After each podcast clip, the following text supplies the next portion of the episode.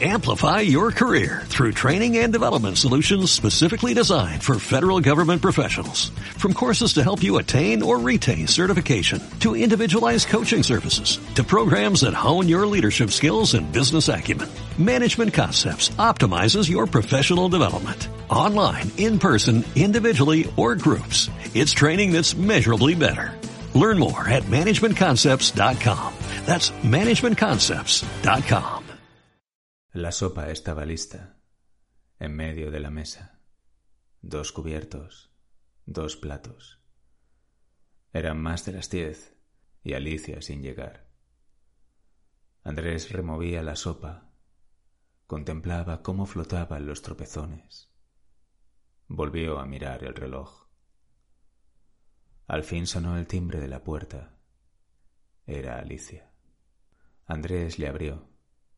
Felicidades, le dijo Alicia mientras le besaba en la boca. Era el cumpleaños de Andrés. Cumplía treinta. Pero Andrés huía de las celebraciones y fiestas. Por eso la sopa, con sus tropezones Nor.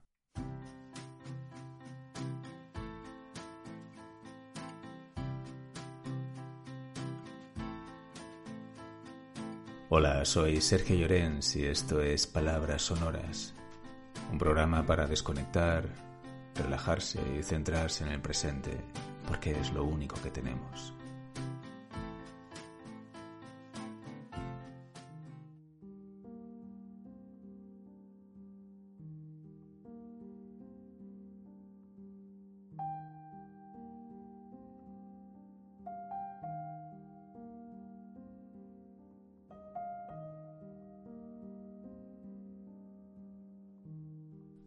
Andrés era un tipo normal, aunque su trabajo no fuera tan normal.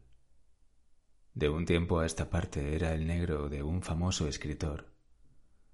Trabajaba en una oficina con otros negros, que escribían novelas para otros escritores. Al principio, a Andrés le pareció curioso que existiera una oficina de negros. Nunca había pensado que aquel trabajo se hiciera en masa pero con la cantidad de novelas que salían al año al mercado, aquella oficina tenía que existir.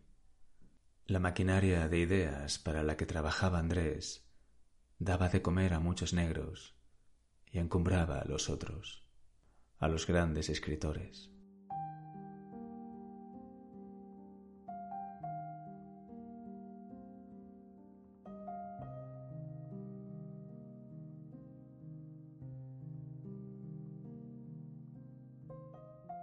Te he comprado una cosa, le dijo Alicia. No tenías por qué. Ya sabes que yo... Sí, sí lo sé, pero me hacía ilusión, le dijo Alicia. Sentados a la mesa de la cocina, Andrés abrió el paquete. Era un libro de Bukowski, una antología de su poesía. Era un buen regalo. Andrés estuvo a punto de comprarlo la semana pasada pero cuando vio el precio, lo volvió a dejar en el estante de la librería. Gracias, Alicia, le dijo, y se acercó a su boca y la besó. Fue un beso lento, largo.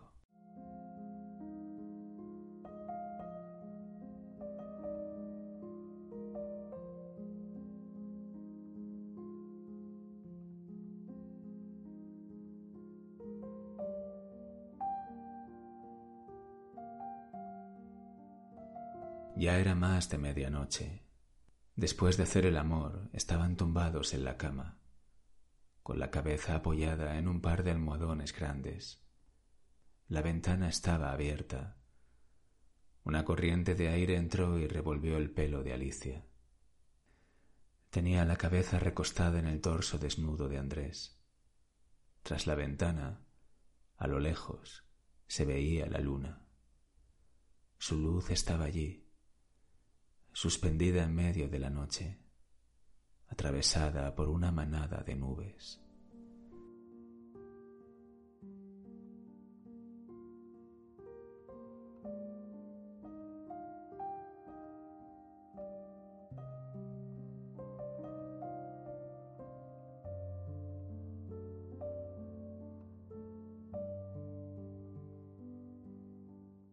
Alicia y Andrés se besaron hicieron el amor varias veces más y después permanecieron pegados. Entrada la madrugada, decidieron hacer café. Andrés llevó la cafetera al dormitorio con dos tazas. Lo bebieron sin azúcar, sorbo a sorbo. Se apoyaron de nuevo en los almohadones y se taparon hasta la cintura. Todavía era el fin del verano y de madrugada hacía frío.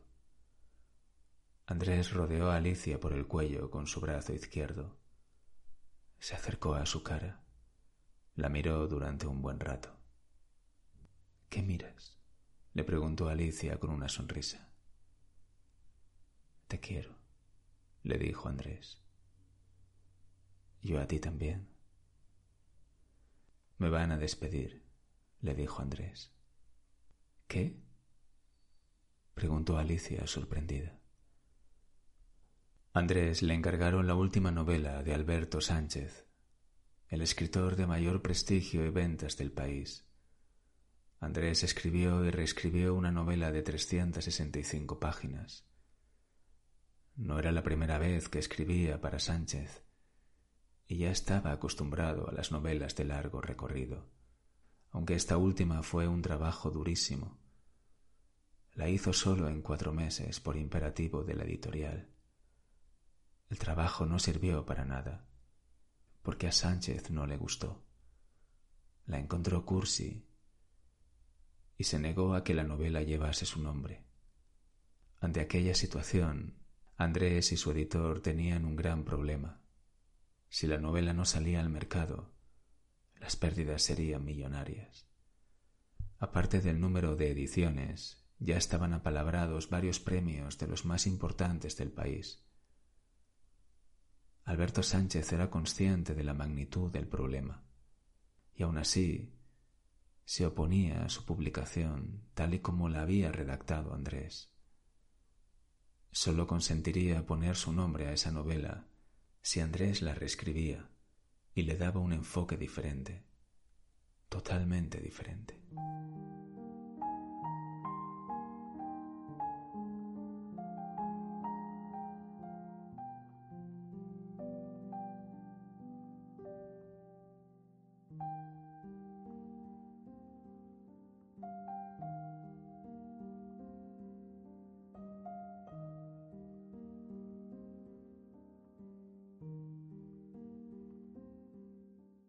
Para Andrés eso era imposible.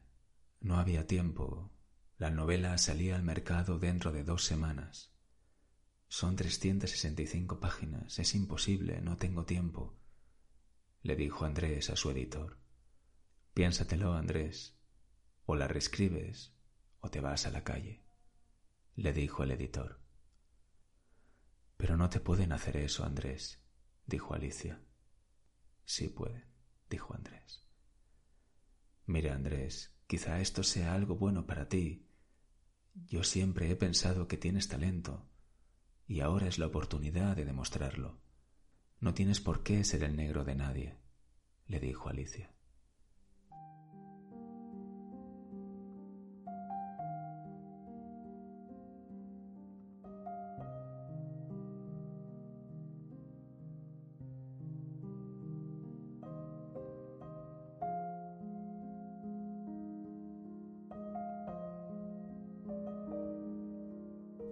Nunca escribió nada con su nombre.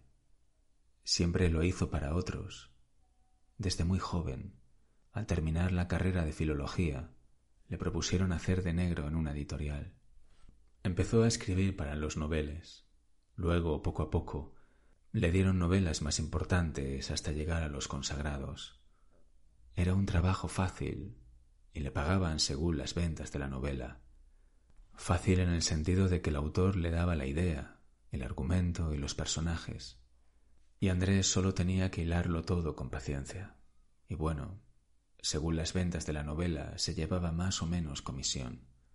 La novela de Alberto Sánchez habría sido un buen pellizco, porque salía con una tirada de medio millón de ejemplares, y era candidata a dos grandes premios.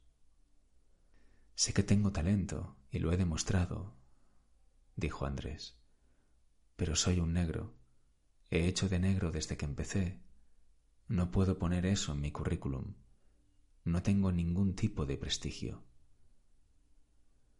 Será difícil empezar de cero, le dijo Alicia. Tendrás que tener paciencia. Sí, pero la hipoteca y los gastos no tienen paciencia, dijo Andrés. A mí no me importa que no trabaje si te dediques a escribir, dijo Alicia. Puedo cargar con los gastos de la casa.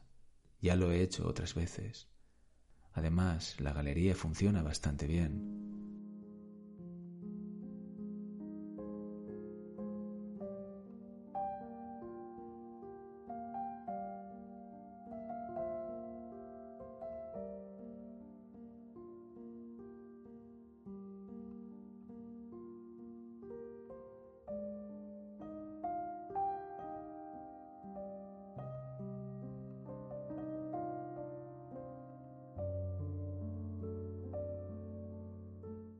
Cuando Andrés y Alicia se conocieron, hace ya de eso más de siete años, Andrés escribía para periódicos. Todavía no estaba en la editorial. Publicaba mucho, siempre para otros, y no le pagaban. En sus ratos libres escribía novelas y cuentos.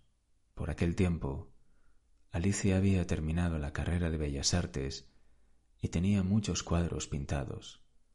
La pintura de Alicia era como ella, bellísima, cargada de erotismo, muy sensual, y con el título en la mano y sus cuadros, Alicia empezó a llamar a todas las puertas relacionadas con el arte.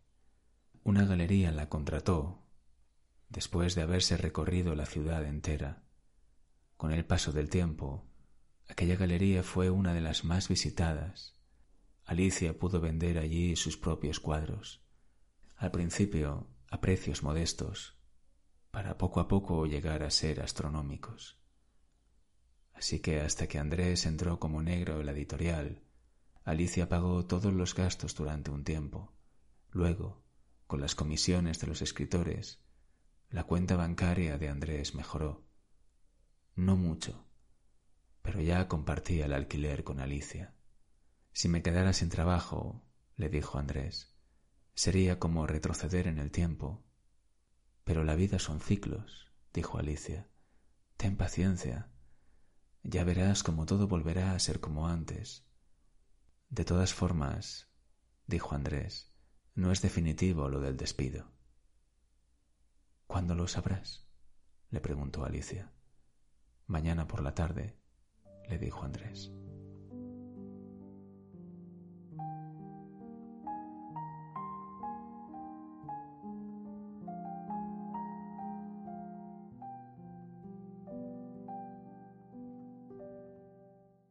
Andrés habló primero con su editor y le dijo que sí, que debía hablar en persona con Alberto Sánchez.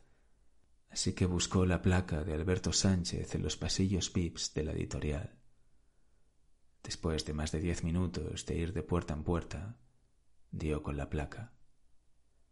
Decía Alberto Sánchez, escritor. El despacho era inmenso más que inmenso, gigantesco. La mesa, de madera tropical, medía casi siete metros de largo. En cada extremo de ella había un ordenador, siete u ocho botes de cristal llenos de lápices y bolígrafos rodeaban los monitores. El sillón de Alberto Sánchez era de piel negra, con orejeras, abatible en todos sus ángulos. En las paredes no había ni un cuadro, blancas, vacías, pero aún así algo le decía a Andrés que aquel era el sitio de trabajo de un gran escritor. Pero también algo le decía que el sillón, la mesa, las paredes blancas y hasta los lapiceros y bolígrafos eran también parte suya. El éxito de Alberto Sánchez era su éxito.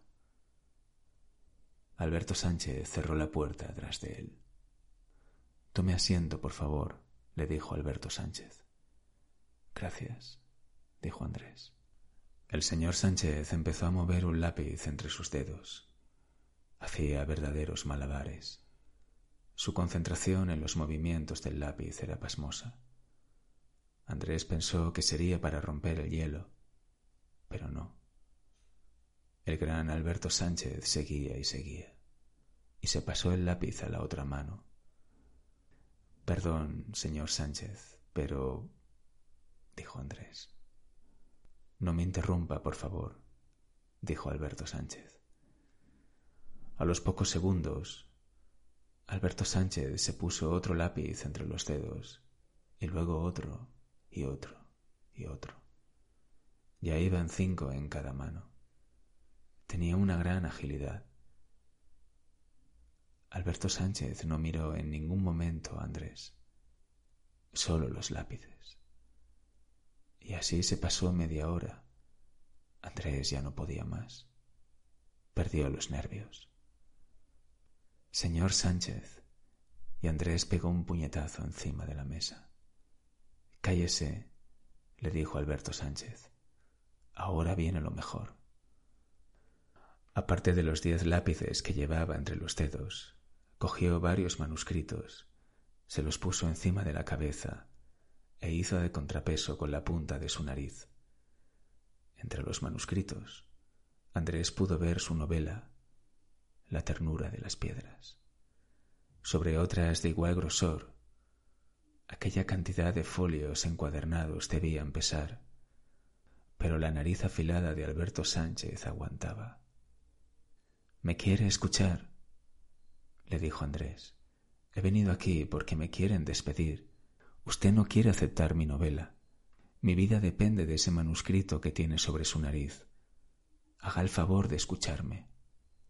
De repente, Alberto Sánchez se levantó. Los lápices y manuscritos cayeron al suelo. Miró fijamente a Andrés y le dijo Le he mandado llamar para decirle una cosa. ¿El qué? preguntó Andrés. Que es usted un fracasado, le dijo Alberto Sánchez, y que su novela no vale para nada, aparte de ser cursi, claro. No tengo por qué aguantar esto, le dijo Andrés. Se levantó de la silla y caminó hacia la puerta. Mire, mire lo que hago. Y Alberto Sánchez se puso el manuscrito otra vez sobre la punta de su nariz. Ya ve, alguna utilidad tenía que tener la ternura de las piedras, ¿no?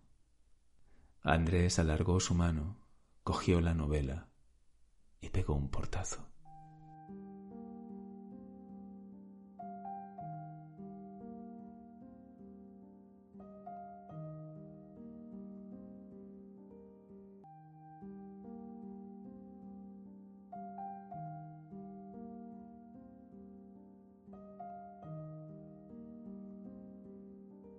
Alicia y Andrés estaban bajo las sábanas, la ventana abierta.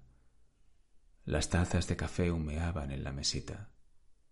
No habían dormido en toda la noche. El morado, el rojo y el azul se filtraron por las cortinas. Amanecía. Estaban abrazados, desnudos. A un metro de ellos, sobre las sábanas, estaba el manuscrito. Lo revisaron entre los dos durante toda la noche. Ahora el sol se abría paso por la habitación. Y todavía era un enigma por qué Alberto Sánchez consideraba su obra cursi e impublicable, aunque después de la visita al gran escritor, la ternura de las piedras podría ser cualquier cosa, hasta incluso cursi. Andrés quiso comenzar de nuevo, por la primera página, pero los ojos se le cerraban. No tenía fuerzas. Sin embargo, aún sacó aliento de algún lado para lanzarla contra la pared.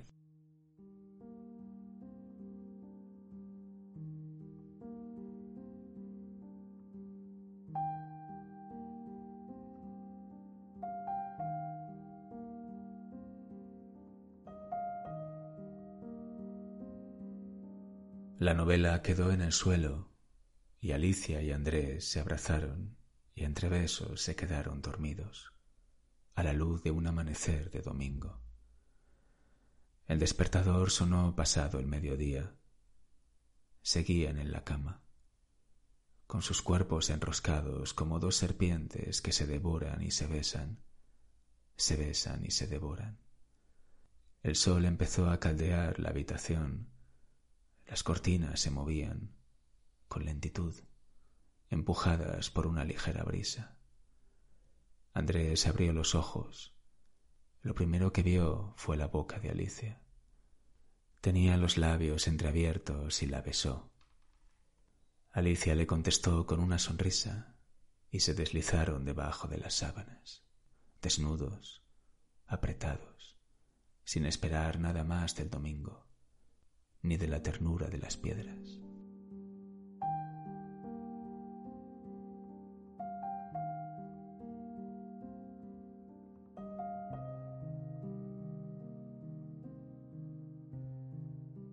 La mañana del lunes fue tibia. El tiempo andaba revuelto a últimos de verano. Alicia y Andrés desayunaban un par de zumos de naranja en la terraza de su apartamento. Entre las tostadas y los croissants estaba la novela. Andrés no había tocado ni una línea, ni tampoco tenía intención de hacerlo. Se la iba a dar así a Alberto Sánchez, tal y como se la había rechazado. Andrés se despidió de Alicia con un beso en los labios. Mientras la besaba, la abrazó y en ese momento se dio cuenta de lo mucho que la quería. Al salir de casa, Andrés llevaba un cigarro en la boca y su novela debajo del brazo.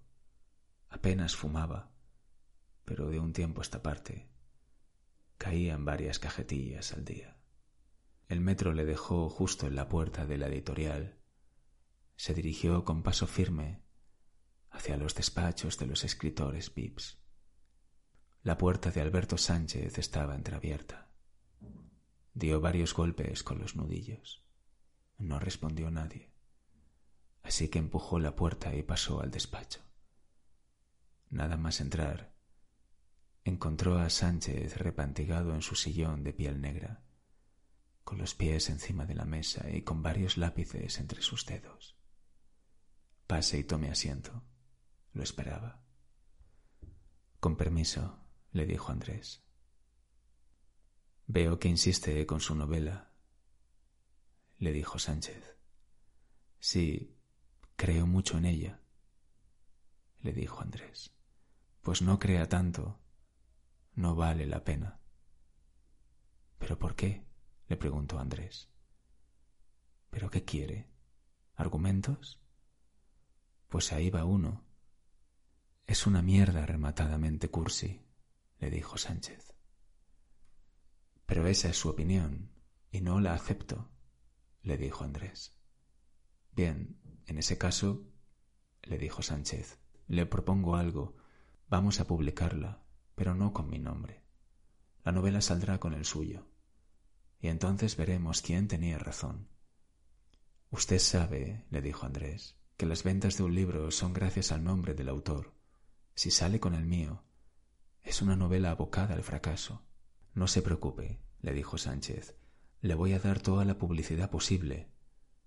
Hasta le apadrinaré. Les diré a todos que es la mejor novela que he leído en estos años. ¿Qué le parece? Andrés se quedó callado. Su corazón iba a cien por hora. No sabía qué contestar. Le avasallaban las dudas. ¿Será un éxito o quizá un fracaso? ¿Y qué pasará después? ¿Qué pasará si...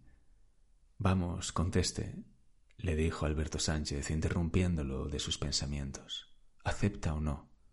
¿Y qué podía contestar Andrés? ¿Qué hubiera contestado cualquier persona que llevaba tantos años escribiendo para los otros? Andrés había visto pasar el éxito una y otra vez delante de sus ojos, Miles de euros engrosaban las cuentas corrientes de grandes escritores gracias a su talento, mientras Andrés asumía con rabia su sueldo de novecientos euros al mes, más las pequeñas gratificaciones de los escritores VIPs, que no subían ni a cincuenta euros por novela. Andrés contestó, Sí, acepto. Muy bien, le dijo Alberto Sánchez, Le aseguro que haré todo lo posible para que su novela triunfe, a pesar de mis prejuicios. Ah, y otra cosa. De momento usted ha dejado de ser negro. A partir de ahora será un escritor Nobel. Le ruego que no mencione nada de su pasado. Me vería envuelto en una serie de pleitos que no me apetece nada tener. ¿Queda claro? Sí, señor, le dijo Andrés. Pues nada, le dijo Alberto Sánchez. Hasta la vista. Tendrá noticias mías. Su novela saldrá en dos semanas, con una tirada monumental, quinientos mil ejemplares. No se podrá quejar, ¿eh? Me parece excesivo, le dijo Andrés. Usted déjelo todo en mis manos. Está bien. Alberto Sánchez le acompañó a la puerta. Llevaba, para no variar, varios lápices en cada mano dando vueltas. Para poner la guinda, se puso tres enciclopedias encima de la cabeza. Y una cosa más, le dijo Alberto Sánchez. No olvide nunca el equilibrio en la novela. Es fundamental. Lo haré, le dijo Andrés. Lo haré.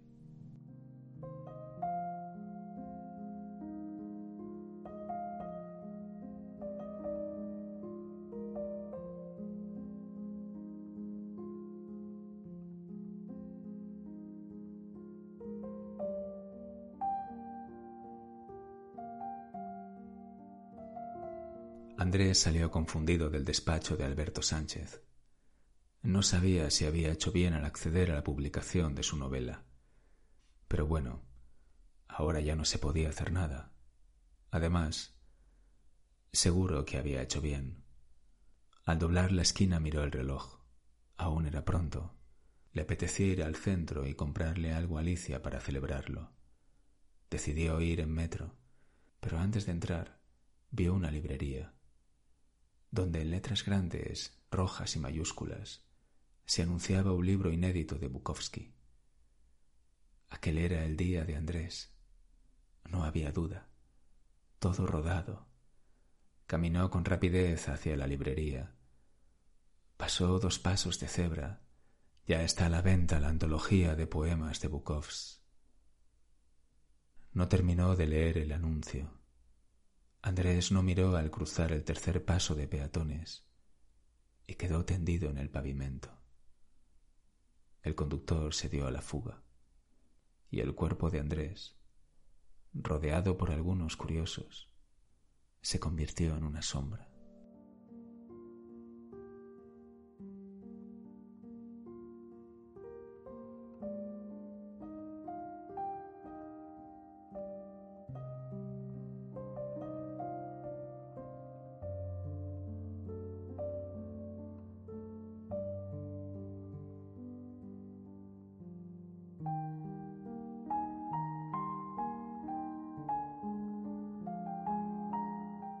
Alicia llevaba un lienzo bajo el brazo. Paseaba por el centro de la ciudad. Aquella tarde de principios de septiembre salió antes de la galería y no le apetecía ir a casa. No quería estar sola. La casa era demasiado grande y a la vez muy pequeña para poder olvidar. Así que decidió pasear por el centro. Le gustaba aquella parte de la ciudad sus calles estrechas, sus edificios de principios de siglo, su aroma a viejo, agastado. Al pasar cerca de una librería se detuvo. En los ventanales, en letras rojas y mayúsculas, todavía estaba el anuncio del libro de poemas de Bukowski. En el expositor había pocas novedades, tan solo dos los más vendidos de la temporada. Uno era el de Bukowski y el otro La ternura de las piedras. Alicia entró en la librería y compró los dos, el de Bukowski por segunda vez. Alicia los quería para regalo. Mientras el librero los envolvía, le dijo que eran buenos libros y que en poco tiempo se habían convertido en números uno de ventas sobre todo la ternura de las piedras. El librero insistió en la grandeza de su autor una y otra vez. Al salir de la librería, una telaraña de lluvia humedeció los ojos de Alicia. Tenía en la mano un separador, regalo del librero. Era de propaganda, era de la ternura de las piedras, del gran escritor Alberto Sánchez.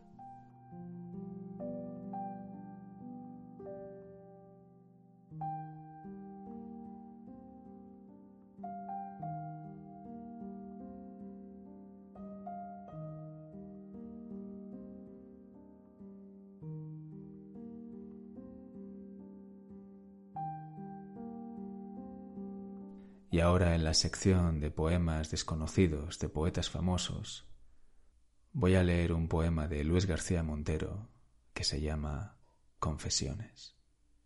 Y dice así.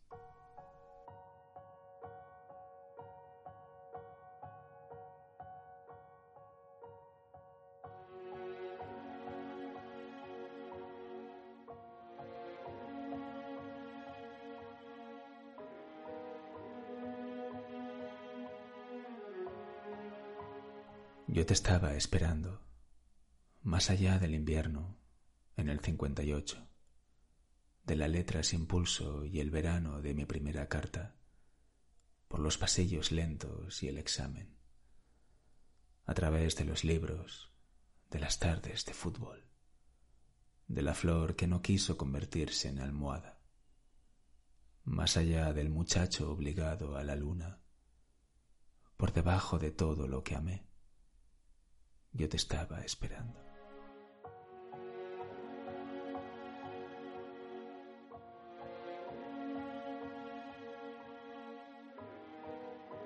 Yo te estoy esperando por detrás de las noches y las calles, de las hojas pisadas y de las obras públicas y de los comentarios de la gente, por encima de todo lo que yo soy, de algunos restaurantes a los que ya no vamos, con más prisa que el tiempo que me huye, más cerca de la luz y de la tierra. Yo te estoy esperando. Yo te estoy esperando.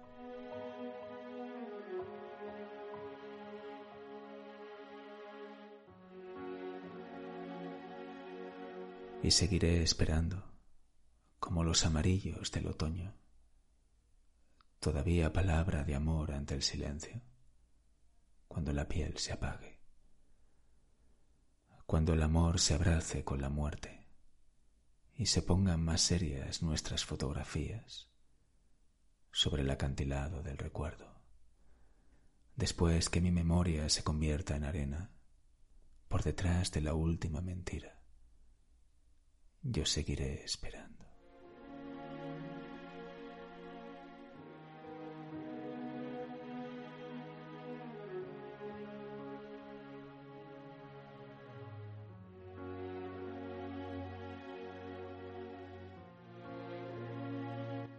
Esto ha sido todo por hoy. Ya sabéis que si alguien quiere enviar sus poemas o relatos cortos, puede hacerlo a palabrasonorasblues.com y yo con mucho gusto los leeré. Ya sabéis también que agradezco mucho vuestros corazones y vuestros comentarios. Un saludo y hasta el próximo podcast. Chao.